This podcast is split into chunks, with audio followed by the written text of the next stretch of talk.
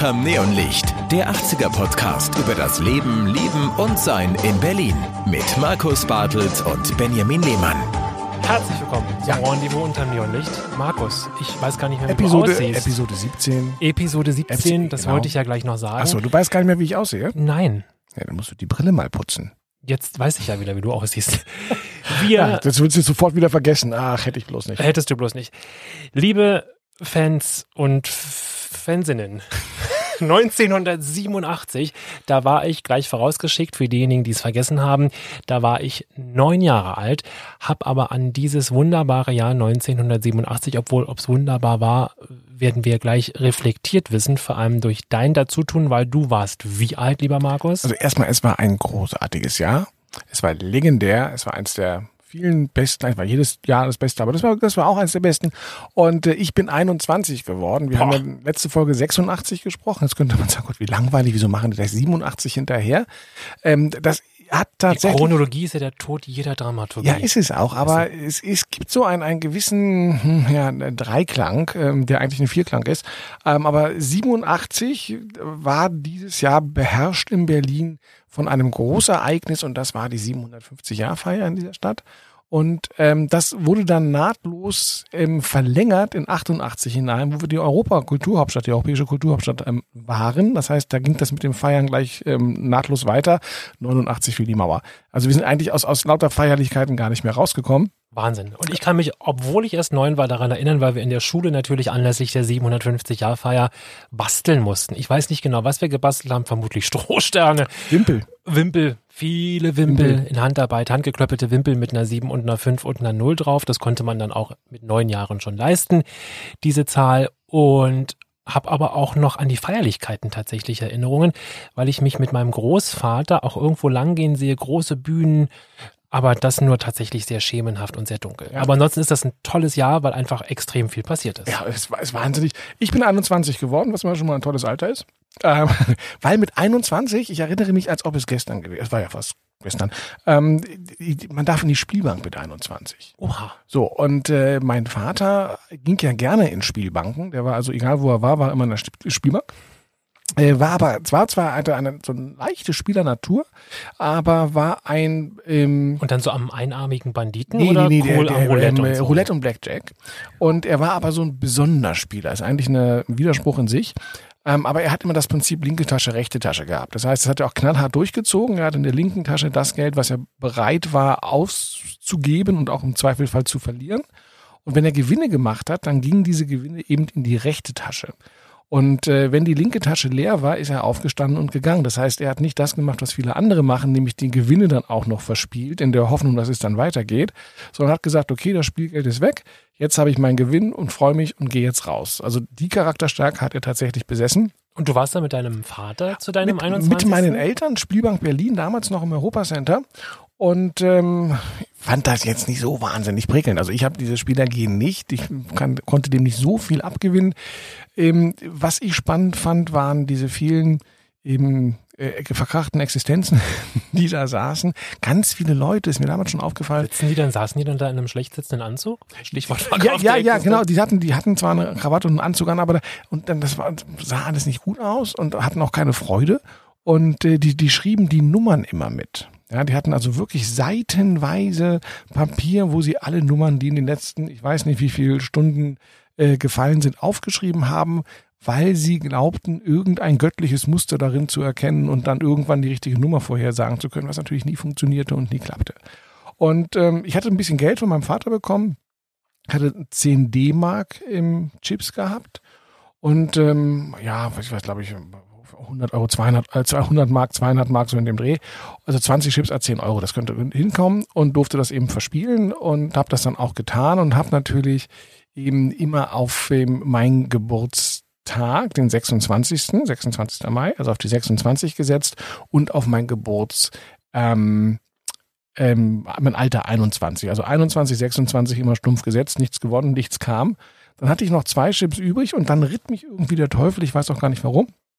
Jedenfalls habe ich beide Chips, 20 D-Mark, auf die 26 gesetzt.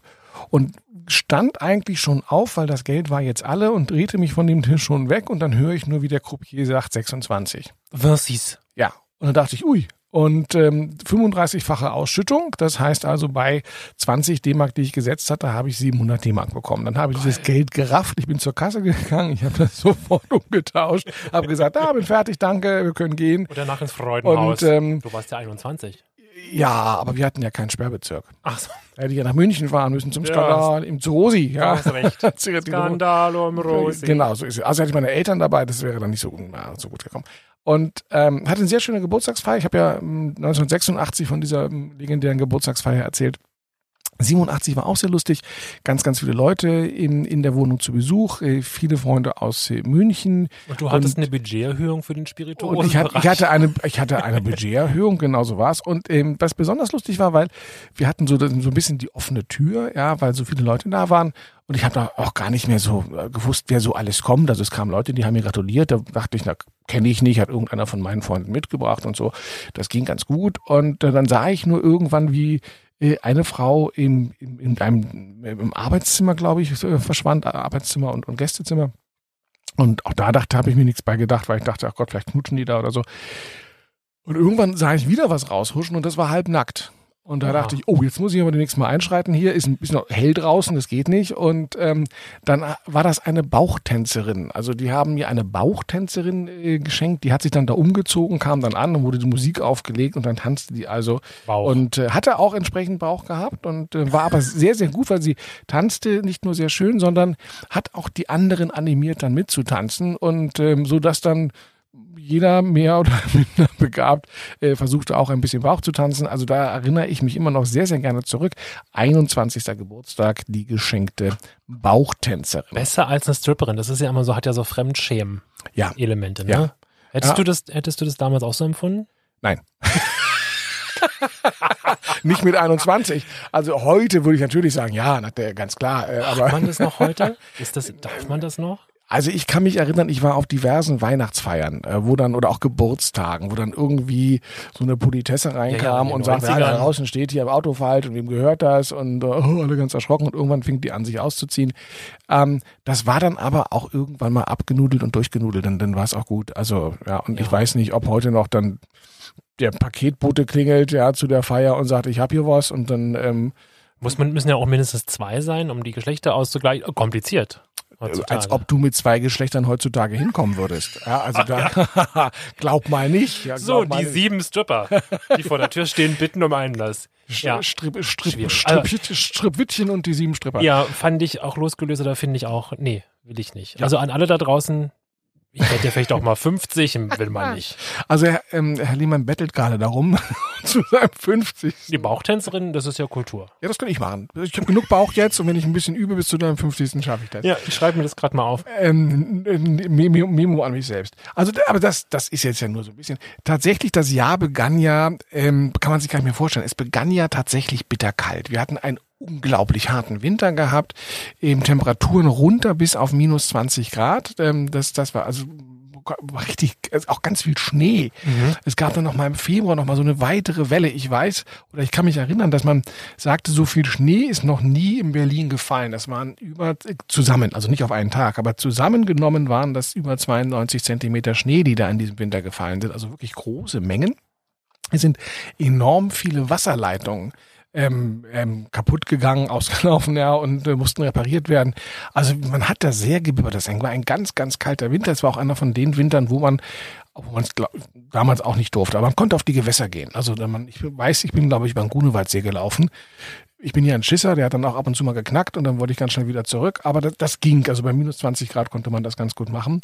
Und ähm, das Problem, was aber entstanden ist, damals Ost-West natürlich, in, im Ostteil der Stadt hatten wir noch ganz, ganz viele Ofenheizung, Braunkohle und die große Industrie lag im Süden von, von Berlin, also ob das die Lausitz war, ob das Bitterfeld war, ob es Halle war. Und ähm, mit diesen großen, starken Temperaturen, Minusgraden, das kommt meistens in einer Süd-Südwestlage, ja, wenn der Wind von dort kommt. Und die haben uns den ganzen ja, Industriedreck in die Stadt reingetrieben, sodass wir unglaublich viel Smog hatten. Ähm, ich habe mal gelesen, dass wir in Berlin damals schlechtere Werte hatten als heute in Peking. Das kann man sich eigentlich gar nicht vorstellen, wie schlecht die Luftbedingungen dort waren. Wahrscheinlich war das so einmal tief durchatmen, als ob du eine Stange Zigaretten geraucht hättest. Gelbe Luft. Und im Februar kam es dann tatsächlich zu einem Smog-Alarm mit Fahrverbot. Ja, das heißt, nur Autos mit einem Katalysator, die eine Plakette hatten, durften noch fahren. Alle anderen mussten ihr Auto stehen lassen. Und es gab dann irgendwie 600, 800 Polizisten, die standen in der ganzen Stadt verteilt. Die haben das kontrolliert und wenn du da nicht einen super Grund hattest, wie die schwangere Frau auf dem Rücksitz oder ähnliches kurz vor der Geburt, ähm, dann haben die gesagt, dann steigen sie jetzt aus, lassen den Wagen bitte hier stehen, dann durftest du weiterlaufen. Da kannten die auch nichts. Das ist heute auch nicht mehr denkbar. Ja, der Wutbürger würde da sofort sich an sein Auto ketten. Ähm, aber das war damals so. Also der, der, der Verkehr war komplett lahmgelegt. Und das ging dann, glaube ich, zwei Tage. Dann war wieder Entwarnung und alle durften wieder fahren. Und am nächsten Tag kam der nächste Alarm, mhm. mussten dann wieder ihr Auto stehen lassen. Also das war eben ganz, ganz, äh, ganz heftig und äh, ganz hart. Ich kann mich an diesen Winter auch erinnern. Ich lebte ja in Kreuzberg in der Lausitzer Straße, Ecke Reichenberger Straße, SU36, ja. weißt du. Und bin ja am Hermannplatz zur Schule gegangen, bin in der Regel gelaufen weiß gar nicht, wo mein Übergewicht her, bin nochmal gelaufen. Anderes Thema. Und bin aber, wenn ich mich nicht zum Laufen berufen fühlte, mit dem 29er gefahren, heute der 129er, klassische Route, die vorher bis zum Kudamm und der Bus fuhr aber eben in diesen Schneetagen auch nicht. Das heißt, man musste laufen für Kinder natürlich wirklich toll. Deshalb, ich habe diese Bilder, ja, also mein, mein Gehirn auf der Festplatte, äh, beziehungsweise im Gehirn kann ich das extrem gut abrufen, diese Schneemassen.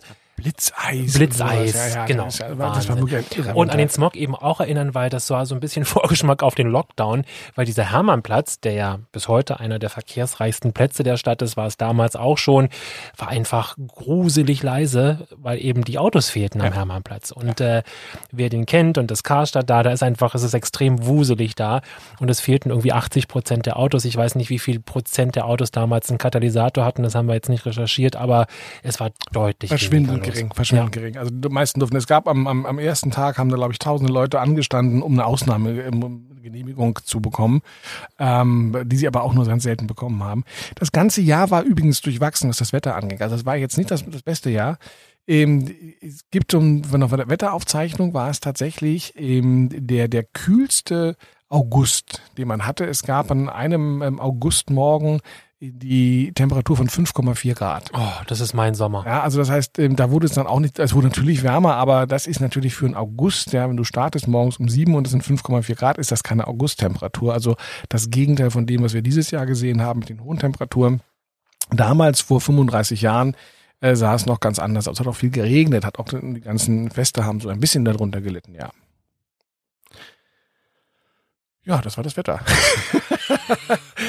zum Sport. Zum Sport. Nein, nicht zum Sport. Lass uns ein bisschen reden, ähm, ähm, zum, ähm, bevor wir zum Schönen kommen, bevor wir zum Kulturellen kommen. Ja. ein bisschen, heute ein bisschen über Kultur reden. Ähm, die nachfolgenden Sendungen verschieben sich um 20 Minuten. Ja, die, die fangen 20 Minuten früher an, weil du hast schon gesagt, wenn du Kultur hörst, dann ähm, kriegst du Bauchschmerzen, Bauchkrollen oder ähnliches. Ich liebe Kultur. Ja. Was war das an? Was hat das ja noch so ein bisschen geprägt? Also neben der 750-Jahr-Feier, auf die wir gleich zu sprechen kommen, ähm, tatsächlich Volkszählung. Kannst du dich daran noch erinnern? Volkszählung, riesiges Thema, ganz viele Proteste. Ich weiß, ich bin damals auch auf die Straße gegangen gegen die Volkszählung. Das war ein, ein Mantelbogen mit ganz vielen Blättern drin, musste ganz viel ausfüllen. Man hatte die Angst vor dem gläsernen Bürger. Ja, man hat gesagt, warum wollen die das alles wissen und was machen die damit und Daten, Daten, Daten und es gab unglaublich viel Protest. Und in diesem Jahr 2022, da ja. ist sie wieder. Die Volkszählung heißt heute ja Zensus. Zensus, genau. genau. Und ist digital. Ja, und da, also, äh, sagen wir mal so, wir sind damals auf die Straße gegangen, um gegen die Volkszählung zu protestieren, wegen einer, Datenmenge, die wir heute jeden Tag freiwillig im Netz rausballern. Also, ja, das ist, hätte man das damals schon gewusst, wären wir zu Hause geblieben. Aber ich kann mich auch erinnern, ähm, dass vom Café Kranzler, das war ja, wir waren in City West, da hatten wir nicht viel, da wurden dann die Volkszählungsbögen, die jeder Haushalt bekommen hat, wurde dann verbrannt. Ja, da hat man gesagt, hier, ja, ins Feuer werfen wir werden das nicht beantworten. Der ganze Widerstand wurde organisiert äh, im Mehringhof in Kreuzberg. Und da gab es ein Büro und dieses Büro ist dann aus Jux und Dollerei mehr oder minder eben, weil natürlich die Staatsgewalt auch dagegen vorgehen wollte und musste, ist dann ähm, gestürmt worden. War man vielleicht ein bisschen zu übereifrig, also man hat es durchsucht und eben die Organisatoren sagten, das war ein Sturm, der da kam, die sind da rein, haben alles kaputtgeschlagen und so weiter und so fort. Und das war leider ähm, am 30. April Und am 1. Mai passierte dann etwas, was wir dann jahrelang wieder sehen konnten, Oh ja. nämlich äh, es gab die allerersten wirklich massiven ersten Mai-Krawalle. Also die linke Szene ähm, hat gesagt, das war hier mit Absicht und da sollte Widerstand gebrochen werden. Und aus den friedlichen Festen ähm, ähm, hat sich dann ganz, ganz viel Gewalt entwickelt und äh, führte dann dazu, dass Kreuzberg tatsächlich gebrannt hat. Also Wolle brennt. Wolle brannte dann auch. Man, ähm, äh, ich habe das gerade noch mal so ein bisschen geguckt und nach ein paar alten YouTube-Videos geschaut, also Videos, die jetzt auf YouTube zu finden sind. Und ähm, tatsächlich, also wenn man vom Moritzplatz äh, die Oranienstraße runtergeguckt hat, da kannst du ja sehr, sehr weit runter gucken. Mhm. Eben, da- das sah aus wie Belfast, aus wie Bürgerkrieg. Also das, da hat alles gebrannt. Da waren Straßenbarrikaden, umgekippte Autos, äh, Mülltonnen, da, da brannte alles bis hin zu dem legendären Bolle, der dort abgefackelt wurde und abgebrannt ist. Ähm, wo man übrigens, Fun Fact, ach, Bolle hat gebrannt, Fun Fact, ähm, später rausgefunden hat, das waren also gar nicht äh, die linken Chaoten, wie es damals immer so schön hieß, sondern das war ein Pyromane wohl, ähm, der, äh, als sie den geplündert haben, dann sagte, ach, dann kann ich auch ein bisschen zündeln und dann hat er den halt... ähm, Trittbrettfahrer. ja, genau, so war das. Aber Ja. ähm, es, es war tatsächlich absolutes Chaos. Und ähm, dieser Protest ging dann immer weiter, weil anlässlich der 750-Jahr-Feier hatten wir dann im, äh, im wann war es, im Juni, glaube ich, ähm, ja, 11. Juni, hatten wir Ronald Reagan in der Stadt Mhm. ja, mit seiner ganz berühmten Rede. Und ähm, Ronald Reagan war jetzt ja auch nicht der beliebteste US-Präsident. Das eben war ja auch ähm, ehemaliger Schauspieler, ähm, bekannt wegen seiner Rolle mit Bozo, dem Affen, äh, mit dem er da gespielt hat. Also die Amis haben da so ein bisschen den Hang zu ähm, Auch Qualifikationen. ja, ja, zu, ex, zu, ex, zu, zu extremen Charakteren. Und ähm, der kam aber nach Berlin und auch da hatte man sehr viel Angst, gerade nach den Erfahrungen am 1. Mai, äh, vor Kra- Krawallen und Randalen gehabt, die es dann am Kudamm im Vorfeld auch gab. Und da hat man dann tatsächlich den Bezirk Kreuzberg Mhm. komplett abgeriegelt. Ja, genau, inklusive der Busse. Alles. Alles. Keine Genau. Busse, keine U-Bahn. Selbst die U-Bahn wurden abgeriegelt. Das heißt, Gullideckel verschweißt. all diese Dinge. keiner kam mehr rein und keiner kam mehr raus aus Kreuzberg. Die haben den gesamten Bezirk dicht gemacht und man sagte, da sind die ganzen Chaoten drin. Und wir wollen nicht, dass die sich dahin bewegen zum Brandenburger Tor, dass die das stören, wenn wir den da haben. Und ähm, ja, Kreuzberg war komplett zu und dicht. Ja, auch unvorstellbar, ähm, dass ähm, sowas möglich war, eigentlich dann damals. Die berühmte Rede, kannst du dich erinnern? An die Reagan-Rede? Ja. Nee, kann ich mich nicht erinnern. Ich kann mich natürlich an die Worte von Gorbatschow dann erinnern. In, ähm, also Hat er auch gesprochen? Nein. nicht an die Rede, sondern eben an den Aufruf An den Aufruf. in genau. Richtung Russland. Ja. Ähm, das ist ja bis heute geschichtsträchtig, aber an die Rede selber nicht. Ich habe nochmal geguckt, ob ich in meinen Schulunterlagen was finde, ob wir dazu was gemacht haben im. Englisch unter. Wir haben wieder die, wir haben jetzt die, die 750 Jahre Feierwimpel nochmal umgewidmet. Ähm, aber habe ich nichts, nichts gefunden. Aber klar, der Appell in Richtung Russland an Gorbatschow, ähm, Mr. Gorbatschow, open this gate. Ähm, das ist natürlich dann danach. Tear down this wall. Tear Down This Wall, dann danach auch äh, viel besprochen worden im Geschichtsunterricht und ja bis heute eine, eine bedeutende Rede. Ja, gerade wenn man jetzt historisch zurückblickt und sagt, das war zwei Jahre vor Mauerfall, Ja. in dem Moment selber war das Utopie. Ja, also man konnte sich das nicht vorstellen, dass das jemals passieren wird und dachte so, naja, nette Worte, der US-Präsident Präsident muss A einen Satz auf Deutsch sagen und B dann so ein bisschen was hier, die Mauer ist doof. Ähm, aber dass das dann so so eine, so, so eine Fahrt aufnahm, weil tatsächlich auch in anderen Dingen konnte man sehen, dass auch bei der 750-Jahr-Feier in Ostberlin der Widerstand laut Mhm. wurde. Ja, also die, die, es wurde zwar viel gefeiert, aber die Leute waren, den Leuten waren nicht mehr nach Feiern zumute. Ja, und, und auch gerade die jungen Leute ähm, fingen dann an, mehr und mehr Ausreiseanträge zu stellen und, und ähnliches zu machen. Das heißt, ähm, das ging so langsam, langsam los. Also Ronald Reagan hat da zwar eine Symbolpolitik gemacht, aber eben hat damit doch was ausgelöst und was ausgetreten. Gorbatschow 1987 prägte die Begriffe Perestroik, Perestroika und Glasnost. Glasnost. Ja, also genau das, ähm, was dann dort passierte. Und ähm, was man auch gemacht hat und was auch so ein bisschen, ja, ein bisschen Öl aufs Feuer gießen. Äh, Pfingsten gab es drei Tage lang ein Mega-Konzert, der Konzert äh, vor Berlin. Und äh, man hat eine unglaublich große Bühne vor dem Reichstag aufgebaut. Und da sind große Acts aufgetreten. Ähm, David Bowie ist aufgetreten mit seiner Glass Spider Tour. Ähm, New Model Army war, glaube ich, die Vorgruppe bei ihm. Die Eurythmics, Eurythmics sind aufgetreten äh, mit Bruce Hornsby. Genesis ist aufgetreten. Paul Young ist aufgetreten. Also jeden Abend war da ein großes Konzert. Nicht alle gleichzeitig, sondern am ersten Abend, wie gesagt, David Bowie als Lead Act, am zweiten Abend Eurythmics, am dritten Abend Genesis. Aber hochkarätig. Alle wetten das pflichtig quasi. Alle, alle hochkarätig. Das war auch voll vorm Reichstag und der Veranstalter hat aber Lautsprecherbatterien gen Osten mhm. gestellt, weil hinterm Reichstag lief die Mauer lang unmittelbar und das heißt, der, der, der gesamte Ostberliner Teil dort in Mitte wurde auch was davon. beschallt, ja, und die Jugendlichen sind da auch alle hin und haben dazugehört. Und äh, das durften die natürlich nicht. Das heißt, sie mussten dann immer in Bewegung bleiben. Und dann kam irgendwann die Volkspolizei und hat das aufgelöst. Und dann skandierten dann auch schon das erste Mal so die Leute, die Mauer muss weg, die Mauer muss weg. Also die, sagen wir mal so, die Lunte, die dann dazu mhm. führte, dass das ganze Ding explodiert ist, die hat sich da vielleicht entzündet, ja, in, in diesem Jahr, weil Unzufriedenheit sich ähm, breit gemacht hat und äh, man diese, diese Jubelfeierlichkeiten, die auch in Ostberlin stattgefunden haben, es war fast so ein bisschen Wettkampf zwischen Ost und West. Also ich glaube, in Ostberlin, die hatten auch über 2000 Veranstaltungen in einem Jahr. Mhm. Ja, und, und wir Muss haben ein ja, riesiges Budget gewesen ja, sein. Ja, ja. Und es war, es war ja auch der Frust. Also eben, ja, man hat ja zur 750-Jahr-Feier in Ostberlin die Stadt richtig rausgeputzt. Und ähm, unter anderem das Nikolaiviertel rekonstruiert. Ja, ist ja jetzt persönlich in meinen Augen, meine persönliche Meinung, ganz schlimm. Also Nikolaiviertel gehe ich ja freiwillig nicht hin. Auch, selbst wenn ich Besucher habe, sage ich nee, weil dieses mit Plattenbau nachgebauter mhm. im Herz von Berlin, das ist natürlich ganz furchtbar. Ähm, war aber damals tatsächlich, dass man sagte, ja, hier, man hat ganz viele Straßen, die, die Fassaden gemacht und renoviert. Ähm, man durfte halt nicht in die Toreinfahrt gehen oder in die Hinterhäuser, weil die waren dann immer noch verfallen. Aber dafür hat man Baumaterial und Handwerker aus der ganzen Republik abgezogen. Das heißt, die Dresdner und die Leipziger, die schimpften und die Rostocker bis heute noch, dass man sagte, die haben gar nichts gekriegt, drei Jahre lang, weil alles nach Ostberlin gekarrt wurde, um da die Stadt hübsch zu machen zu der 750-Jahr-Feier. Also das fanden die gar nicht so gut und so unglaublich lustig dann.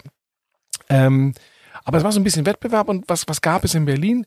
Eben 750-Jahr-Feier, es gab zentral diesen historischen Jahrmarkt ähm, ähm, an, der, an der Straße 17. Junis und es gab die Sternstunden im August und die Sternstunden, da wir hat ein, ein unglaubliches Geld für ausgegeben.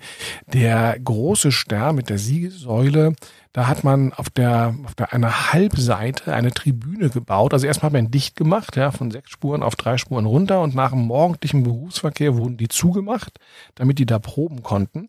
Und ähm, direkt an der Siegessäule haben sie die Bühne auch halb rund aufgebaut. Und ähm, an den vier Augustwochenenden gab es dann jeweils vier Revuen, ja, 25.000 Zuschauer. Ähm, der größte Teil konnte sitzen, die anderen hatten Stehplätze. Und da wurde alles aufgefahren, was Rang und Namen hat. Und diese Revuen waren so an der Zeit orientiert. Es gab eine über Preußen, es gab eine über die wilden Zwanziger, es gab eine über die Nachkriegszeit und so weiter und sie wurden oder inszeniert von den großen kulturellen Bühnen, die wir hatten. Also der eine Abend wurde von den staatlichen Schauspielbühnen gemacht, Heribert Sasse damals Intendant, aber auch der Regisseur dafür. Äh, der zweite Abend mit der Nachkriegszeit vom Theater des Westens, ähm, Helmut Baumann, damals ähm, der, der kreative Kopf dahinter gewesen. Der dritte Abend ging an die Deutsche Oper und der vierte Abend wurde natürlich für den Grand Seigneur ähm, in Berlin ähm, freigehalten. Das war Götz Friedrich himself. Ja, der durfte den vierten Abend dann gestalten, aber mit Aufzügen, mit, mit, mit beweglichen Bühnenbildern und so weiter. Das war ein unglaublicher Aufwand, den sie da gemacht haben und äh, Massen an Chören, äh, Hunderten von Schauspielern und Sängern, die dann da standen und äh, also wirklich ein Riesenaufwand. Jeden August, jeden Samstag, jeden Sonntag war da alles zu, wurde alles gemacht. Eben aber neben diesen Großveranstaltungen hat auch jeder Bezirk seine eigenen ähm, Straßenfeste gehabt und Veranstaltungen gehabt. Also ich kann mich erinnern, Charlottenburg, am Charlottenburger Schloss, auch da gab es dann so ein, ein, ein Abend, ein, ein ganzes Wochenende. Da gab es natürlich auch mal Buden und Essen und so weiter, aber dann bist du durch den Schlossgarten gelaufen und ähm, das war eine begrenzte Anzahl, du musstest Tickets kaufen, aber du bist durch diesen Schlossgarten flaniert und sie hatten überall äh, so Musiker versteckt. Ja, die waren dann so ein bisschen Rokoko angezogen, passend zu dem Schloss natürlich. und ähm, haben da Flöte gespielt oder ähm, einer saß im Baum und hatte da irgendwie ein Streichinstrument hat da gespielt. Also es war so ein bisschen, so ein bisschen Sommernachtstraummäßig. Du bist da lang gelaufen, es war schön beleuchtet. Ähm, aber jeder Bezirk hat auch noch mal Geld gehabt, um ein großes Fest zu inszenieren, von Steglitz über ähm, Spandau, über Charlottenburg, über Tempelhof und so weiter und so fort. Also es wurde das ganze Jahr durchgefeiert. Ja, und ähm, 750 Jahre ist ja auch ein, ein schönes Alter. Wir haben ähm, Dinge, die wir uns heute eigentlich ganz normal sind. Topografie des Terrors zum Beispiel. Die Ausstellung in dem Gestapo-Keller wurde 1987 eröffnet, ja, anlässlich der 750-Jahr-Feier und im Martin-Gropius-Bau. Ich habe die Ausstellungskataloge mitgebracht, damit du mal ein bisschen Kultur auch ähm, dir angucken kannst. Berlin, Berlin, eine großartige Show äh, Show, eine Schau ein, ähm, über die Geschichte Berlins. Unglaublich toll gemacht, ähm, sehr, sehr gut inszeniert. Danach gab es noch eine über ähm, Selbstbilder von Künstlern, Expressionismus mit der Stadt zusammen. Am Anhalter Bahnhof an der Ruine auf dem Gelände hat man dahinter ähm, aufgebaut, wie groß der eigentlich war, hat eine Ausstellung zum Thema Mythos Berlin gemacht. Also es war das ganze Jahr etwas los. Du konntest eigentlich an jedem Wochenende irgendwo hin loslaufen und hast irgendein super Fest, super kulturelles Angebot mitgenommen. Ähm, und das meiste war umsonst und draußen dafür auch noch. Und hast also ein, ein Spektakel gehabt. Und nochmals, ja, wir haben es ja nicht bezahlt. ja, das ist ja alles aus, ähm, die Töpfe sind ja gefüllt worden ähm, aus, aus Westdeutschland und hatten hier richtig Fettlebe mit Feierlichkeit. Wir hatten ja nichts. Wir hatten nicht. Und da hatten, wir, da hatten wir dann ganz viel auf einmal. Ja, und jenseits dieser Hochkultur, echten Hochkultur, und ich freue mich auch, dass du die Sachen mitgebracht hast. Wir ähm, können vielleicht auch das ein oder andere äh, Bild ja nochmal veröffentlichen dazu. Ähm, wo auch immer, wo können wir denn eigentlich Bilder veröffentlichen? In den, so in den sozialen Netzwerken. In den sozialen ja. Netzwerken und ja. Genau. Äh, jenseits dieser Hochkultur kommen wir zu den Kulturhochpunkten, die mich im Jahr 87 berührt haben und bis heute nachhaltig beeinflussen, weil im Jahr 87 ist viel passiert im Film, im Fernsehen, in der Musik und ich habe mich besonders gefreut, dass das Fernsehen im Jahr 1987, das habe ich natürlich damals nicht so gesehen, das sehe ich heute im Rückblick so, echte und wichtige Dinge für mich gestartet haben, nämlich ja. sowas wie MacGyver. MacGyver ist 87 in die äh, in die Ausstrahlung in Deutschland gegangen und wohlgemerkt auf Sat 1 und ich hatte so einen kleinen Schwarz-Weiß-Fernseher, so einen weißen, schwarz-weißen Schwarz-Weiß-Fernseher äh, mit so einem Drehschalter, der für eine kleine neunjährige Kinderhand kaum zu bedienen war. Hast du es vor deinem geistigen Auge? Hörst ich, hatte, ich hatte, ich hatte auch so einen Fernseher als Kind zu Hause, ja. Mit ja. so einer Zimmerantenne, die wiederum an unseren doppelverglasten Kreuzberger Fenstern am Metallknauf hing der Fuß nach oben, dann hatte man Sat 1, aber mit sehr viel Schnee auch passend in dieses Jahr. Sat 1 87 tatsächlich das erste Jahr, wo sie über Antenne zu empfangen waren. Siehst du? Ja, das war ein ganz wichtiger Punkt. Aber MacGyver habe ich ja wohl geliebt. Ja. Richard Dean Anderson, später ja. verheiratet mit Katharina Witt. Ja. Man wird sich erinnern. Es hat, ich glaub, Auch die hat er wahrscheinlich geknackt mit dem Kaugummi in der Büroklammer und ähm, er hat sie überzeugt damit, dass er mit solchen tollen Sachen alles lösen kann und er hat sich dann schlagartig in ihn verliebt. Wir merken, dass wir aus dem Bereich Hochkultur raus sind. Ja, ja. jetzt haben wir haben jetzt hinter uns gelassen. Ich habe jetzt alles gesagt. Also MacGyver, 1987 wohlgemerkt, am 29. August Erstausstrahlung deutschsprachiger Art. Dann auch mehrfach wieder aufgelegt worden. Für mich, wenn man mal an so einen verschlafenen Sonntag morgens irgendwo so querseppt, läuft das Ding ja immer noch. Muss ja ein Loch haben, die Filmrolle.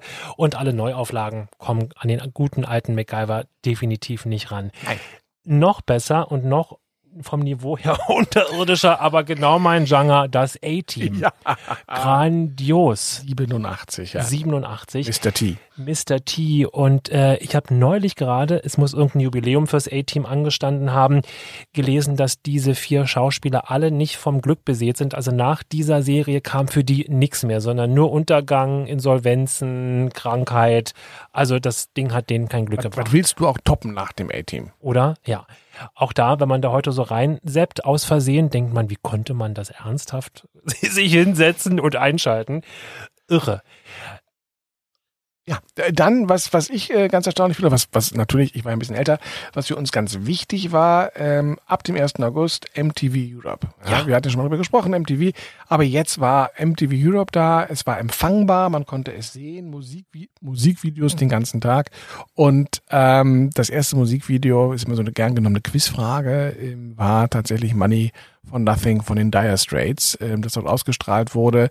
Damals noch mit solchen Größen wie Ray Cooks ähm, und äh, wie sie alle hießen, in die ja wirklich Kultcharakter hatten und dann auch lange noch mal im Radio rumturnten und sowas alles. Aber da begann für uns 1987 das eigentliche MTV-Zeitalter. Ja, für mich erst in den 90er Jahren so richtig relevant, dann als Teenie, aber hier auch nochmal in dem, in der Rückschau 1987 irre, dass, ja. ähm, dass da die Erstausstrahlung stattfand. Und 26. September. Zum ersten Mal eine Folge Wetten das mit Thomas Gottschalk. Ja. Irre. Auch war Pflichtprogramm. Darüber haben wir schon in anderen Folgen so viel gesprochen. Das war wirklich 20.15 Uhr, saßen ich mit meinen Großeltern Kerzen gerade auf der Couch. Die, äh, der Finger auf der Fernbedienung drückte die zwei und dann war da Thomas Gottschalk. Vier Stunden, fünf Stunden, Hatte das sechs von Stunden. Frank Elstner übernommen ja. oder war der Lippert dazwischen? Nee. Lippert kam nach Elstner. Lippert ne? kam nach, nach Elstner. Ja, genau. Ja, da war ja nach der Wiedervereinigung. Ja, der war stimmt. dann kurz weg. Der will immer auf Facebook mit mir befreundet sein oder ist das ein Alias? Man weiß es nicht. Wolfgang Klippert? Ja. Ach. Hat ja gar keine Freunde mehr. Muss, aber es kann auch, man Nackte weiß es. Verzweiflung. Nackte Verzweiflung. Also äh, über Wetten, das haben wir schon viel gesprochen.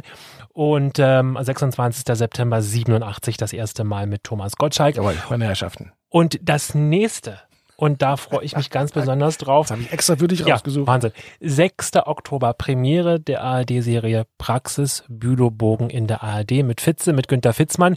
Und witzigerweise habe ich gerade die Staffel nochmal geguckt oder alle, es gibt glaube ich insgesamt vier Staffeln, alle nochmal digital natürlich mir reingezogen. Wann habe ich das getan? Wann habe ich dafür Zeit? Fragt man sich jetzt.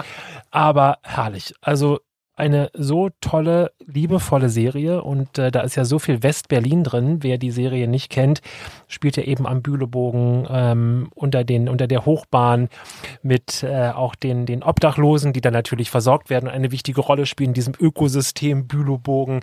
Ähm, also wirklich toll. Anita Kupsch zu nennen und da waren auch so wie früher durch alle deutschen Serien wie Derek der Alte, da wurde ja die ganze deutsche Schauspielerriege durchgereicht. Jeder ist mal aufgetreten in der Nebenrolle und äh, ja, genau, jeder war, so. mal krank, jeder war ja. mal verliebt.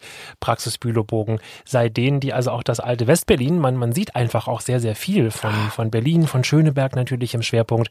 Toll, die Wohnungen, wenn man, ne, ich habe das jetzt ja gerade nochmal gesehen, irre. Das ist so weit weg. Witze. Ne? Das ist auch, ja, das waren, das waren ja auch noch so, wir hatten ja Schauspieler und eben auch die ganzen Showmaster und sowas, das war noch, war noch was anderes. Ja. Ne? Das ist, äh, die, die waren auch vertrauter. Wir hatten ja weniger Programme. Ja, Wim Tölke zum Beispiel. Hans Rosenthal ist verstorben in 1987. Mhm. Das war auch noch äh, ein Punkt. Der hat ja also meine Kindheit Dauer begleitet eigentlich mhm. mit Dalli Dalli und äh, das war spitze. Und ähm, neulich gab es mal irgendwo im, im Dreisat oder sowas, haben sie eine alte Dalli Dalli Folge gezeigt. Das war, war großartig. Zeitlos. Ja, sie haben sie jetzt ja wieder aufgelegt ja. mit, ähm, wie heißt der verhungerte Mann?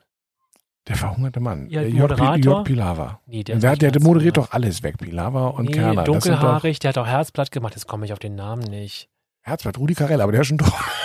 Herzblatt ist, glaube ich, auch gestartet 1987, nebenbei bemerkt. Wahnsinn. Ja, also auch das, Rudi Carell und dann hier das süße Herzblatt und ähm, Ja, und dann Susi, die tolle Stimme. Ja. Wie heißt denn der Moderator? Der macht in der ARD ein tägliches Susi Quiz. war dann übrigens noch, noch ganz nebenbei, die war dann irgendwann noch mal im Playboy drin, weiß ich. Die hat sich ausgezogen. Mit der Stimme oder nackt? Äh, nackt, hast du erstmal ein Gesicht zum, ähm, zur Stimme gehabt. Okay. Nicht nur ein Gesicht. Jetzt komme ich nicht auf den Namen, aber ich komme gleich drauf. Ja. Ich liefere das der nach. Der dünne Mann mit schwarzen Haaren, der alles. Ach, äh, hier Stefan Hartwig meinst du? Nein. Auch nicht. Der ist, ja der auch, ist auch nicht der ist, beim, der ist beim RTL. ja. Der. Also du recherchier das mal ja. jetzt schnell. Ich erzähle ein bisschen was äh, in der Zwischenzeit über Kino, weil das war ja mein großes äh, Metier. Ich hatte ja letztes Mal schon gesagt, wir waren viel im Kino, dauernd im Kino.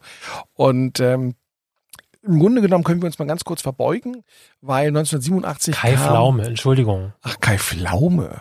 Der ist doch so dünn. Ja, ja, aber den hatte ich jetzt auch da nicht verortet bei Dali Dali. Aber gut, ist ja, ihr macht ja, macht ja nichts. So, so also wir müssen uns verneigen, eine, ähm, den, den, die, die Namensgeberin ähm, unseres Podcasts hier, Rendezvous unterm Neonlicht, hatten wir schon mal erzählt, kommt ja eigentlich aus was ganz anderem, nämlich das Rendezvous unterm Nierentisch. Und das Rendezvous unterm Nierentisch ist 1987 in die Kinos gekommen. Also eine Rolle äh, mit ein bisschen ähm, Wochenschaumaterial, aber ganz vielen Werbespots aus den 50er Jahren. Und äh, da haben wir sehr, sehr viel Zeit verbracht, auch mehrmals im Kino geguckt, immer wieder gelacht darüber, weil es wirklich sehr kultige Werbespots waren. Und ähm, ja, das ist unser Namensgeber. Da kommt's her, dass wir gesagt haben, wir machen jetzt das Rendezvous unterm Neonlicht und erzählen ein bisschen was oder über diese, diese 80er. Es gab natürlich damals 87, ähm, es gab schon so eine Sehnsucht nach den guten 50ern. Ja, also jede Generation guckt ja nach hinten und sagt, da war alles besser. Und in meiner Generation und unserer Generation waren das die 50er. Ja, also Conny und Peter diese Filme, die dann eben am Nachmittag liefen, die ganzen Musikfilme aus den 50ern und Heinz Erhardt und ähm, auch die Schlager, die da, also gab ganz, ganz viele Schlager-Compilations, nicht mit Schlagern aus den 80ern, sondern Schlagern aus den 50ern. Der Theodor, der Theodor, der steht bei uns zum Fußballtor oder Ach du meine ohne Krimi geht die Mimi nie ins Bett, ja, und äh, Pigalle, Pigalle, das ist die große Mausefalle mit. In, in, das kann ich alles nur deswegen, Wäre ich jetzt auch textfest, will nur wieder keiner hören. Ja, aber das, aber das, aber ich bin nur deswegen, nicht weil ich so alt bin, dass ich in den 50ern jung war, sondern weil wir das in den 80ern gehört haben. Also es Mhm. gab diese, diese Rückwendung in die vermeintlich gute Zeit, wo alles ordentlich war und keine Chaoten haben Kreuzberg angezündet und die Frauen standen in der Küche und haben sich Gedanken gemacht, was sie kochen und der Mann ist arbeiten gegangen, alles super. Also das, was wir heute mit den 80ern machen, nur das im Vergleich, also die Chaoten damals uns fast lieber sind als das, was wir Ja, jetzt gerade ja, hier also erleben. Damals war die Sehnsucht nach dem Reaktionären, heute ist das vielleicht, vielleicht nicht so. Äh, Bond, es gab einen Bond, Einen unnötigen Bond. ja, ja, Hauch des Todes. Ja. Der erste mit Timothy Dalton. Timothy Dalton. Ja, leider nicht der letzte. Also, wer, wer, ist, wer ist denn dein Lieblingsbond-Darsteller eigentlich? Der Sean. Der Sean. Ja, Gefolgt von Pierce, und ich spreche jetzt aus, wie meine Großmutter es stets aussprach, Pierce Brosnan. Ah, Pierce Brosnan. Nein, äh, tatsächlich, also eben Sean Connery, ganz klar. Kommt, kommt, aber ich fand dann Roger Moore am Anfang noch, aber als der älter wurde, hm, wurde es auch. Also Mit, mit, mit Pierce Brosnan und Timothy Dalton konnte ich mich nie anfreunden. Ach, mit dem Pierce auch nicht? Nee, mit dem Pierce auch nicht so richtig. Da, da waren aber auch die Storys dann nicht mehr so gut. Ja. Und ähm, dann bin ich erst wieder richtig mit Daniel Craig warm geworden. Das stimmt. Klar, also, ne, das muss man, das ist nur für mich nach wie vor kein, kein Bond, sondern das ist für mich irgendwie ein, das ist ein Action-Film, aber es ist für mich, Bond ist für mich Sean Connery. ja, so ganz klassisch. Ja, so die die ganz auch sein. alten Sachen. Sorry. Ja, und es, Dirty Dancing gab's 1987. Dirty Dirty Dancing. Dancing. 35 Jahre Dirty Dancing. Ich habe das Gefühl, dass der Film eigentlich schon viel, viel älter ist. Alle Mädels haben ihn gesehen. Ja, mit dem Film kam die große Mambo-Tanzwelle an. Mhm. Alle wollten Mambo tanzen lernen. Wir mussten so in der Schule auch Dirty Dancing Wimpel tanzen. wir haben erst Dirty Dancing Wimpel gebastelt und dann mussten wir auch Dirty Dancing tanzen. Ja. Hast du auch diese, diese, diese Hebenummer? Also wenn ich jetzt anlaufen Ja. nehmen würde, würdest du mich dann so. Ganze Klasse, ihr werdet euch erinnern, liebe Freundinnen und Freunde mussten mich dann hochheben, so als Gemeinschaftsprojekt. Nee, aber es war Das nennt man natürlich. Stage Diving, glaube ich. Ja, eher, ne? stimmt. Das, Aber ich kann mich daran sehr genau erinnern, dass wir entweder im Sport oder im Musik oder in der Kombination ähm, getanzt haben und diese, diese peinliche erste Nummer an dem Arm kitzeln und so, das, das will man natürlich eigentlich nicht als 9- oder 10-Jähriger. Darf man heute wahrscheinlich gar nicht mehr, oder? nein, das haben wir nicht mehr. Das ist alles nicht mehr möglich. Ähm, aber mein Baby gehört zu mir. Wollte er übrigens nicht sagen, diesen Satz, hat er sich lange gewehrt, habe gerade eine Patrick Swayze ähm, Dokumentation gesehen, auf, weiß nicht, auf Arte oder Dreisat, auf jeden Fall was mit Kultur. Und war tief beeindruckt, weil man ihm so nah, oder ich zumindest bisher ihm nicht so nah kam und äh, ja auch eine, ein trauriges Schicksal dann mit seiner frühen äh, Krebserkrankung. Aber Ja. seine Frau, die diese Reportage begleitet und initiiert hat, hat er sehr authentisch äh, auch über seine Alkoholsucht gesprochen und eben über auch äh, über Dinge, die diesen Film betreffen, ja sein mit sein größter Erfolg. Und diesen Satz wollte er einfach nicht sagen und er hat wohl vehement mit dem Regisseur gekämpft, dass er diesen Satz nicht sagen will und hat ihn dann Aber verloren. er hat offensichtlich, Offensichtlich verloren. Ja, Schade eigentlich. Mit dem Scheck gewedelt.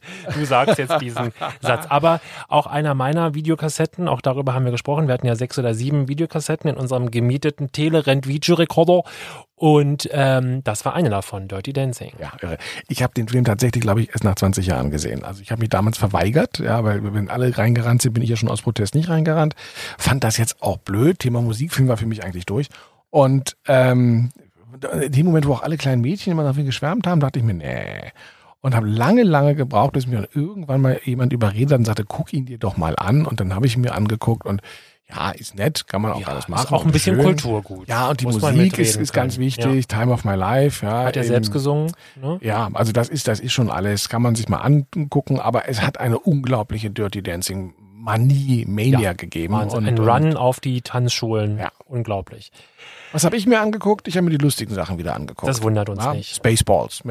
Geil. Bis heute starkes Ding. Lord Helmchen. Ja. Ja, auf jeden Fall dabei. Dann mit meinem, ähm, einem meiner großartigen Lieblingsschauspieler, Steve Martin, der war gleich zweimal im Kino. Ticket für zwei mit Mhm. John Candy zusammen. Ja, ähm, großartiger Film, an dem man sich dann später äh, brutalst ähm, beklaut hat. Nämlich, wenn du gesehen hast, mal zwei Weihnachtsmänner mit Bastian Pastewka und Christoph Maria. Mhm. Klar. Da ist ein, das, das Drehbuch eins zu eins übernommen worden, ohne es jemals zu erwähnen, dass man es von denen übernommen hat. Also das ist wirklich ganz äh, dreiste Kopie. Und in Roxanne, wo er dann die Cyrano de Ber- Bergerac-Geschichte erzählt, ähm, ähm, auch da war er nochmal super, super großartig. Wir hatten aber auch ähm, Angel Heart mit Mickey Rourke und ähm, Robert De Niro als Louis Cypher. Ähm, unvergessen, wie er immer das Eye Shield mit seinen langen Fingernägeln, ähm, ja, also großartig. Äh, Richie Guitar, der Film der Ärzte. Ähm, ähm, vielleicht einen, den sie auch gerne vergessen würden, aber sollte man nicht tun. Äh, wir hatten aber auch so klassische Sachen wie Full Metal Jacket, Good Morning Vietnam, im Jahr davor noch Platoon gehabt, also diese Kriegsfilme, mit denen man so Vietnam versucht hat aufzuarbeiten, ähm, spielte eine Rolle.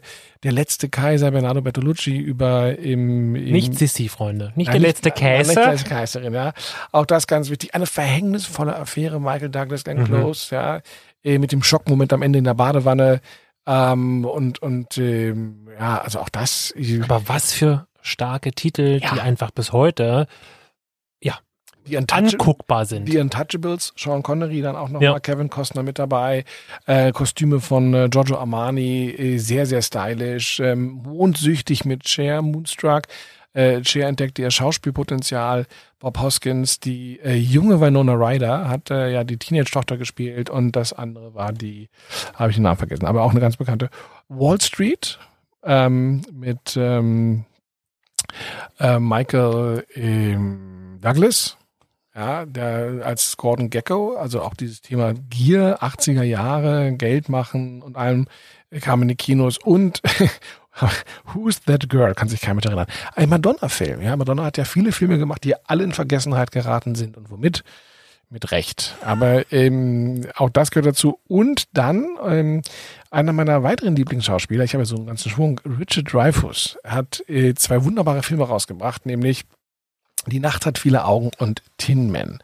Richard Dreyfuss ähm, war ein, ein, ein also Cineasten kennen ihn noch aus der, äh, der Weiße Hai. Ja, da hat er eine große Rolle gespielt. Die unheimliche Begegnung der dritten Art. Also aus den 70ern hat er große, große Rollen gehabt und ähm, ist dann aber von der Bildfläche komplett verschwunden, weil er litt an einer bipolaren Störung, die er versucht hat, mit Alkohol und Drogen zu bekämpfen, was glaube ich nicht so eine gute Idee ist. Und ähm, er wurde auch verhaftet nach einem Autounfall, den er unter Drogeneinfluss ähm, verursacht hatte. Also der Mann war eigentlich weg vom Fenster, der war verbrannt und ähm, ist dann ähm, Jahre später, nämlich 87, also nach zehn Jahren, äh, nachdem er sich einer Therapie unterzogen hat, äh, tatsächlich wieder zurück in die Filmwelt gekommen und hat großartige Filme gemacht. Also die Altersmeisterwerke sind eigentlich viel schöner als die als junger Schauspieler. Und dazu gehört zum einen Die Nacht hat viele Augen mit Emilio Estevez, wo sie ein, ein Cop-Duo sind, die eine ähm, Frau überwachen müssen, die in der Gefahr läuft, dass sie also von ähm, ähm, Verbrechern ähm, entführt wird oder ähnliches. Und er verliebt sich natürlich in diese Frau und das ist sehr, sehr lustig. Und das andere, einer meiner wirklich Allzeit-Lieblingsfilme, Tin Man mit Danny DeVito, ähm, wo es darum geht, in den 50er Jahren Vertreter, die ganz viele tolle Verkaufstricks, also für Marketingfans großartig unbedingt angucken, die Verkaufstricks damals, ähm, und versuchen den Leuten eben Dinge zu verkaufen und äh, mit den Provisionen, die sie kriegen, sich vor allen Dingen mal dicke Autos leisten, Caddies leisten und damit angeben. Und ähm, die sind zwei verfeindete Gruppen. Und äh, wunderbarer Film. Also ich habe den 50 Mal bestimmt gesehen, häufiger als ähm, Dirty Dancing auf jeden Fall. Und ähm, da, da gibt es so eine nette Geschichte, weil in, in diesem Film Tin Man tritt eine Band auf. Und die macht unglaublich gute Musik. Ja, das ist ähm, She Drives Me Crazy und Good Thing und sowas alles. Und ähm, ich bin dann losgelaufen nach dem Film und wollte diesen Soundtrack haben. Und äh, weil ich die so großartig fand. Und Hast du gar nicht bei Spotify nachgeguckt? ja, so liebe Kinder, wie war das damals? Man ging in einen Plattenladen. Es gab sogar einen Plattenladen am Ludwig-Kirchplatz, der war auf Soundtracks spezialisiert.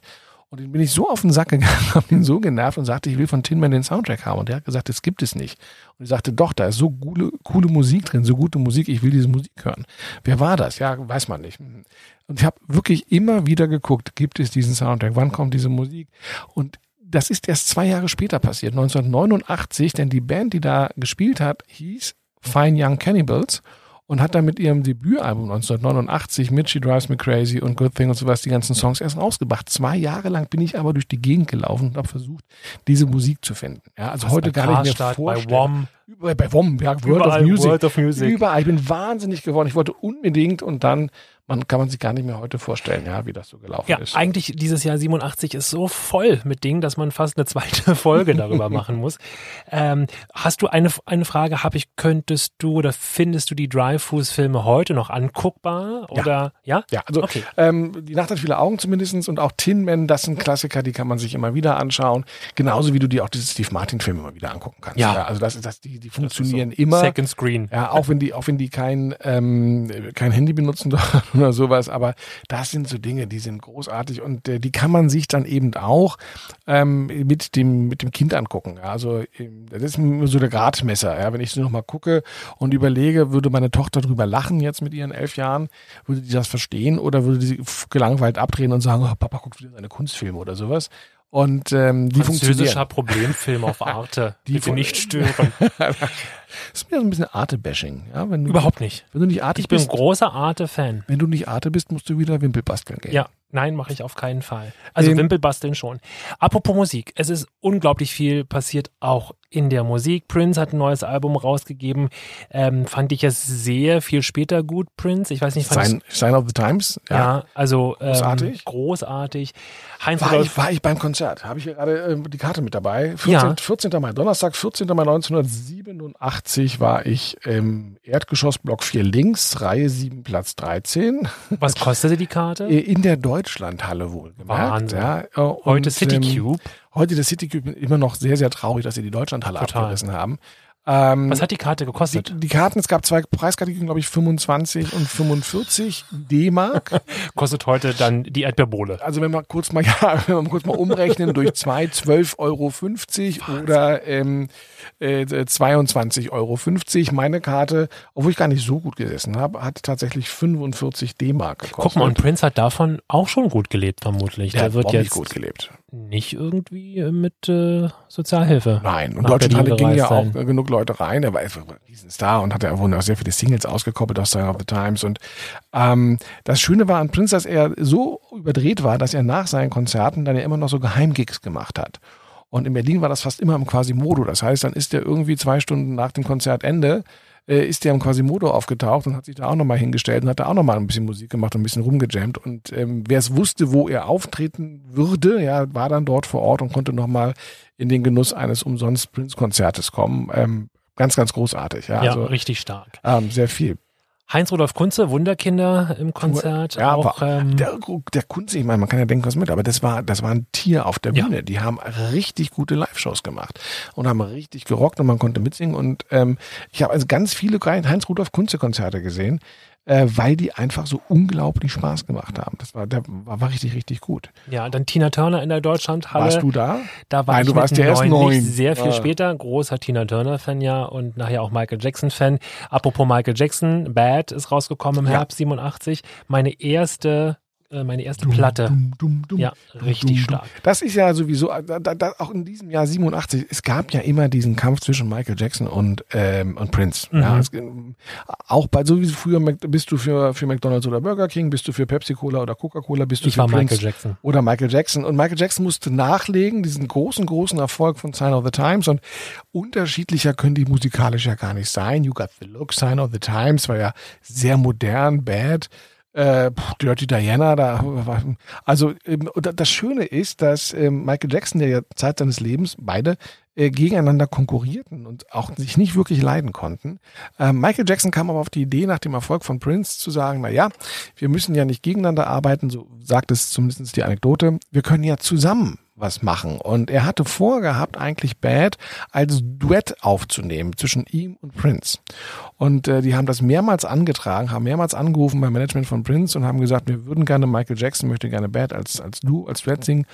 Und äh, irgendwann hat, hat Prince dann gesagt, er denkt gar nicht dran. Also schon prinzipiell nicht. Und zweitens möchte er nicht von Michael Jackson angesungen werden mit der Zeile Your butt is mine.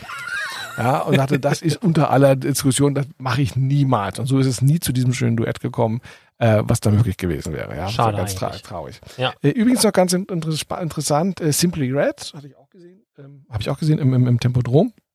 Und Level 42 in der Eissporthalle, ja, denn hinter der Deutschlandhalle gab Mhm. es ja die Eissporthalle an der Jaffeestraße, wo Eishockey gespielt wurde und dann wurden da auch ähm, Konzerte tatsächlich veranstaltet. Gibt's ja Ich heute war da auch mit der mehr. Schule Eiskunst, also Eiskunst, Ja, genau. in, Kunst in Klammern, Eislaufen, darüber möchte ich nicht sprechen. Also kleinerer Ort, aber auch eine sehr schöne Konzerthalle. Habe ich relativ viele Konzerte gesehen und äh, Level 42 in dem Jahr auch dort in der Eissporthalle. Ja, wir haben festgestellt, im Bereich Schlager hat sich gar nicht so viel äh, getan, viel mehr im Bereich äh, Pop und Rock, also Kylie Minogue müsste man jetzt noch erwähnen, äh, Rick Astley. Ja, die Ähm, muss man vor allen Dingen deswegen erwähnen, weil 87 war dann das Jahr, wo Stock Aitken und Ja. Waterman, das Produz äh, Pro- Produzententrio, ähm, äh, ja, durchstarteten im Grunde genommen. Also die gab es ja schon vorher, die haben ja 84 schon sowas ähm, gemacht wie, wie ähm, Dead or Alive, You Spin Me Right Round Like a Record Right Round. Also die kamen aus dieser High-Energy-Schiene, ja, mit diesen ganz, ganz schnellen Beats und die ja auch in der schwulen Szene verankert waren und haben dann diese, diese, diese schnellen Beats, 125 Beats per Minute, in die Popwelt eingeführt mit Rick Astley, Never Gonna Give You Up, 1987. Kylie Minogue mit allem, was sie gemacht hat, 1987. Mel and Kim, Respectable. Mhm. Sa Sa Sabrina Sander, keine Ahnung. Also, also diese ganzen, St- man konnte sie Sabrina ja irgendwann nicht mehr hören. Ja, diese, diese, die Sam Fox, ich habe Sam Fox hat das auch gemacht. Also die haben auf einmal diese ganzen da, bis dato unbekannten Künstler entdeckt. Also Kylie Minogue war eine Schauspielerin äh, in, in so einer Dauerserie Neighbors. und äh, Neighbors und haben dann aber mit diesen schnellen Beats, die sie noch im Jahr zuvor auch mit ähm, Bananarama gemacht haben, mit Venus. Und, und die Künstler, ich habe eine Doku gesehen, die Künstler kamen an und sagten, wir wollen genau das. Ja, wir wollen nichts anderes, wir wollen das, weil das war so der, der Zeitpunkt und das, das trällerte man auch, also Never Gonna Give You Up, Rick Astley, auch die anderen Songs, die er damals gemacht hat, Klassiker.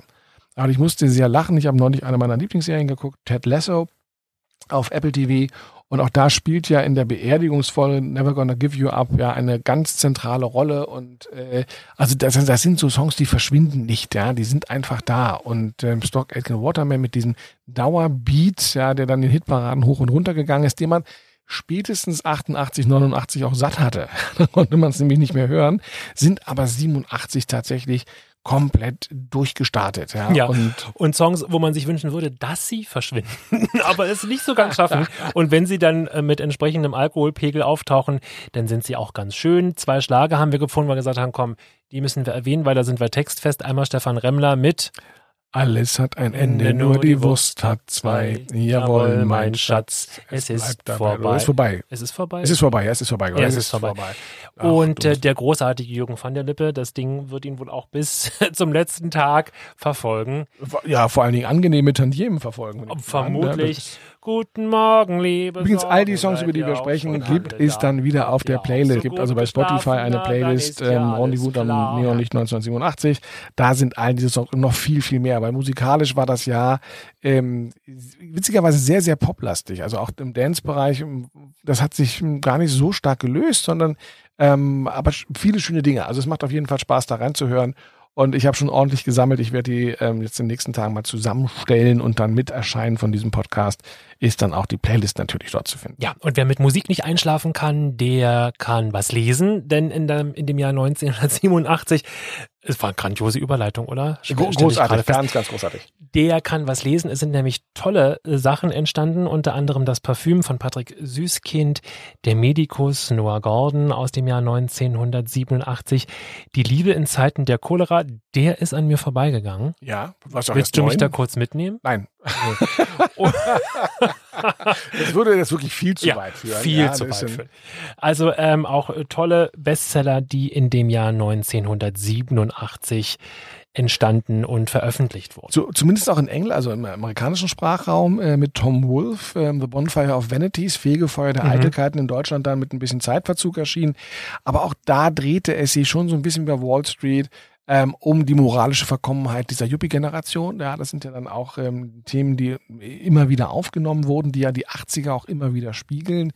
Und äh, der Roman von Roddy Doyle, The Commitments, ähm, aus dem dann auch später ein großartiger Film wurde von Alan Parker, äh, super mitreißende ähm, Musikfilm eigentlich. Ähm, wer ihn gesehen hat, wird sich daran erinnern können. Auch zeitlos, kann man glaube ich auch heute noch wieder sich anschauen. Ähm, ist auch damals in Englisch 1987 zumindest erschienen. Erwähnt sei noch als Theaterstück Mein Kampf von äh, Georges Tabori. Äh, sehr, sehr großartig, der eben äh, über Schittler spricht, eben mehrmals gesehen. Ähm, in, auf verschiedenen Bühnen, wo, lief auch auf ganz, ganz vielen Bühnen, war ganz großartig. Und ja, ich hatte gesagt, wir reden ein bisschen über Kultur. Wenn wir gerade bei Theater sind, im 87 war ich 21, war ja Student ähm, und als Student hatte man damals viel Zeit, äh, denn man hatte ja nicht dieses Studium, so wie es heute ist, ja, wo du genau weißt, du hast eine Anzahl von Semestern, da musst du durch und dann hast du deine Bachelor und dann musst du nochmal ein paar Semester machen, hast deinen Dauergestresst heute. Nein. Und dann raus. Ja, das war damals anders. Das war komplett anders. Also ich hatte ja Professoren gehabt im die, wenn du zu denen hingegangen bist und sagtest, ich möchte mal eines Tages meinen Magister bei ihm machen, eben, dann haben die gesagt, äh, ja, sorry, aber wenn du auf die Idee kommst, hier in Regelstudienzeit bei mir aufzuschlagen, sage ich dir jetzt schon, ich nehme dich nicht. Weil Regelstudienzeit ist ein Überfliegerstudium und das will ich nicht haben. Du musst mindestens zehn Semester, zwölf Semester haben, eher wirst du bei mir nicht zugelassen. Ja, also es hieß nicht hier auf schnell, schnell, weil schon schnell funktioniert es nicht, sondern lass dir Zeit und heute gar nicht mehr vorstellbar. Und äh, das muss atmen, das Wissen. Deswegen war ich, ich war sehr, sehr viel im Theater. Wir hatten eine unglaublich gute Theaterszene gehabt. Äh, Theater war günstig für Studierende. Also Studententickets waren wirklich ähm, gut zu bekommen, auch an der Abendkasse gut zu bekommen. Und ich erinnere mich 87 nicht nur an meinen Kampf mit von George Tabori, sondern ähm, Katharina Thalbach, die von mir wirklich sehr verehrte Katharina Thalbach, eine der ganz, ganz großartigen Schauspielerin, hatte ihre erste Regiearbeit in der Schillertheater Werkstatt in der kleinen Nebenbühne, nämlich Macbeth, äh, zusammen mit Gunpert Warns, Hans-Werner Krekamp totkomisch. Also so wie sie heute inszeniert, nämlich richtig, richtig witzig. Und ich habe, glaube ich, kaum ein Stück von ihr verpasst, weil ich mir jedes Mal die Augen auslache. Ähm, hat man die Augen aus? Nein, ich weiß nicht. Ja, ähm, ähm, das geht. Damals schon, dass da hat man diese ganze Anarchie und auch diesen Witz schon, die Komik gesehen, die sie reingemacht hat. Die Schaubühne hat in den 80ern, auch 87 gerade, unglaubliche Produktionen gemacht. Die hatten ja ein sehr modernes Theater dann an den Platz mit allem, nur mit einem nicht, mit einer Drehbühne, was dazu führte, dass sie unglaublich viel Fantasie bis heute brauchen für ihre Bühnenbilder. Ähm, der haarige Affe, Eugene O'Neill, da haben die, kann man sich gar nicht vorstellen, über wirklich äh, Meter hoch, 10, 12 Meter hoch, ein Ozeanschiff aufgebaut. Und dann oben auf dem Deck sind Leute lang gelaufen, dann ging eben irgendwo eine Klappe auf. Äh, dann hat man da die Heizer gesehen im Maschinenraum, die das Schiff betrieben haben und so wurde also auf mehreren Ebenen dieser Ozeandampfer bespielt.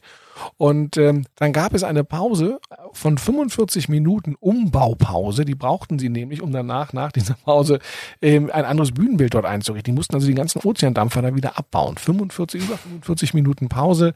Was hat man gemacht? Man ging dann in den Athener Grill am Leniner Platz und hat sich eine Mini-Pizza geholt. Über den sprechen wir übrigens nächstes Mal, ähm, wenn wir über Essen und Trinken in den mhm. 80ern reden, den, den Athener Grill. Ja, was ist sonst noch so in der Welt passiert? Unglaublich viel, also politisches auch, ähm, das würde den Rahmen wirklich sprengen, wenn wir alles aufzählen. Ähm, bevor wir nochmal in die politischen ähm, großen Themen oder Daten gehen, ganz schnell eine Sache, bevor wir einen Shitstorm ähm, äh, ernten, nochmal nachgeschoben Musik. Die amerikanische Grunge-Band Nirvana wurde gegründet und die darf natürlich bei der Erwähnung nicht fehlen. Ja, wären die jetzt nicht gegründet, hätten mir auch nichts gefehlt. ja, dir persönlich, aber ja, ja. In, ich weiß noch, in meiner Schule waren die, also ne, ohnmächtig, die Leute beim Stichwort Nirvana. Was ist so politisch passiert, einmal äh, durchgeheizt. Ähm, eins, eins, da haben wir schon drüber gesprochen. 1. Januar Neu Neujahrsansprache von Bundeskanzler Helmut Kohl. Hatte man versehentlich die Ansprache vom Vorjahr ähm, gesendet. Ich weiß nicht, wann es dem ersten aufgefallen ist. Kann ich mich natürlich nicht dran erinnern. Heute würde das schnell gehen über die sozialen Netzwerke. Kannst du dich daran erinnern? War das Thema bei euch? Ja, ja, ja. Das war, also man hat das ähm, schon lachend zur Kenntnis genommen. Ja. Es hat auch natürlich war das nicht so eine Knopfdruck Rückgeschichte, dass man es gleich austauschen konnte, Nee, sondern ähm, Das war aufwendig. die lief durch und dann wurde sie, glaube ich, nochmal nachgeholt am, am nächsten Abend oder ähnliches. Also es ist ja, aber es ändert ja auch nichts. Die sagen doch eh immer das Gleiche. Ja, also ob das, austauschbar. äh, dass, überhaupt, dass überhaupt einer gemerkt hat. Im März, Willy Brandt gibt seinen vorzeitigen Rücktritt als SPD-Parteivorsitzender bekannt. Hans-Jochen Vogel wird dann zum Nachfolger gewählt. Ähm, wir haben den 12. September, haben wir auch schon drüber gesprochen, in anderen Folgen das Thema Barschel-Affäre und allem, was da, was da drumherum geschehen ist in den 80er Jahren. Ein wichtiges, dominierendes politisches Thema, auch hier in Berlin natürlich. Für mich als äh, Londoner auch das Thema natürlich 18. November im U-Bahnhof King's Cross St. Pancras entfachten Streichholzen Großbrand. 31 Menschen sterben und über 60 Menschen werden schwer verletzt. Bis heute erinnert auch ein Denkmal genau an diesen 18. November 1987. Wir haben sogar was Marketinglastiges aus dem Jahr 1987. Das hast du gefunden, Markus. Ist mir, hätte ich nicht so weit nach hinten verortet. Ja, irre, ne? wie früh die schon angefangen Oder? haben. Es gibt ja heute das ganz große Unternehmen LVMH. Keine ja. Versicherung. Äh, keine Versicherung, sondern einer der größten Luxuskonzerne, Ja. die wir haben. Ja, also die haben ganz, ganz viele Luxusgüter, Luxusartikel nach und nach zugekauft, aufgekauft. Die wenigsten wissen, wofür LVMH steht. Es steht nämlich für Louis Vuitton Moet Hennessy, ja, da haben wir schon die großen Marken mit dabei und geht zurück auf diesen Merger, ja, zum Grunde genommen aus dem Jahr 1987, wo Moet Chandon auf der einen Seite mit Louis Vuitton zusammengegangen sind und den Grundstein für diesen großen Luxuskonzern, der bis heute existiert und auch gut existiert, tatsächlich gesetzt hat. Ja, hätte ich jede Quiz-Sendung verloren, wenn man gesagt hätte, war das 87, hätte ich absolut verneint, hätte ich Ja, viel, viel die 90er später reingesetzt, Genau, in die 90er. Es wurde gestorben, es wurde geliebt und es wurde auch geboren. Es wurde auch geboren. Ähm, geboren wurden unter anderem Sammy Khedira, Lionel Messi, Sebastian Vettel. Ein sportlastiges Jahr, die 87, ähm, hat für echte Sporterfolge gesorgt.